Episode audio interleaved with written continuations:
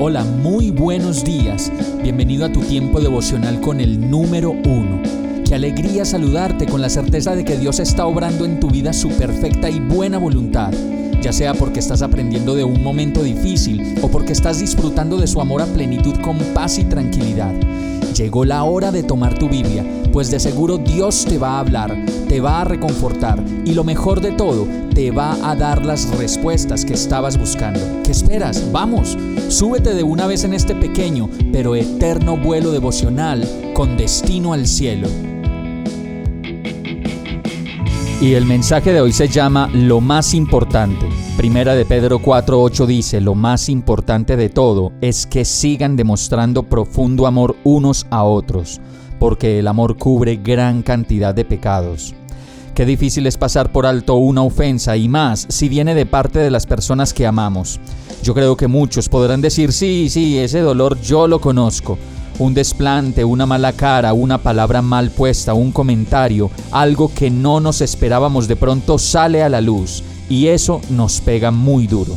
Como lo dice este verso, aún así, lo más importante para Dios es que nos sigamos amando, que pasemos por alto la ofensa y que sigamos demostrando ese profundo amor los unos por los otros, porque a la final ese amor cubrirá multitud de pecados, los nuestros y los de los demás.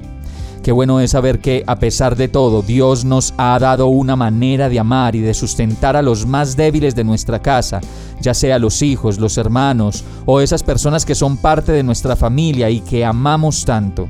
De eso se trata, creo yo, que en la medida en que vamos amando, Dios nos va perdonando multitud de pecados a todos por igual.